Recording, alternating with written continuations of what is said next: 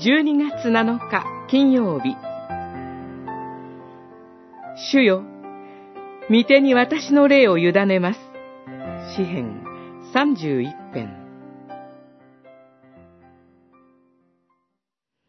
誠の神、主よ、御手に私の霊を委ねます。31編6節十字架上で、主イエスはこの言葉を祈られました。密かな声が周囲に聞こえ、脅かす者が取り囲んでいます。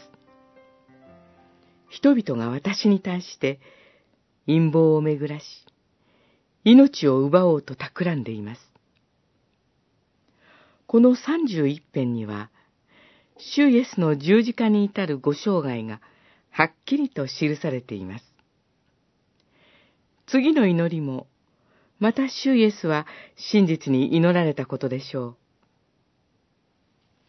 主よ、私はなおあなたに信頼し、あなたこそ私の神と申します。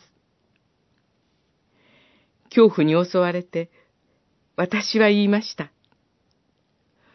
御目の前から立たれたと。それでもなお、あなたに向かう私の叫びを、嘆き祈る私の声を、あなたは聞いてくださいました。と。そうです。確かに主イエスは、御目の前から立たれたと思い、我が神、我が神、なぜ私をお見捨てになったのですか？と叫んでおられました。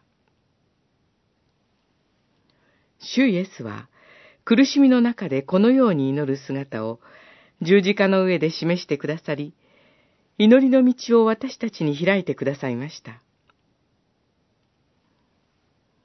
神は確かに私の魂の悩みを知ってくださいました。私たちは主に倣って、主と共にこの祈りを祈ることができるのです。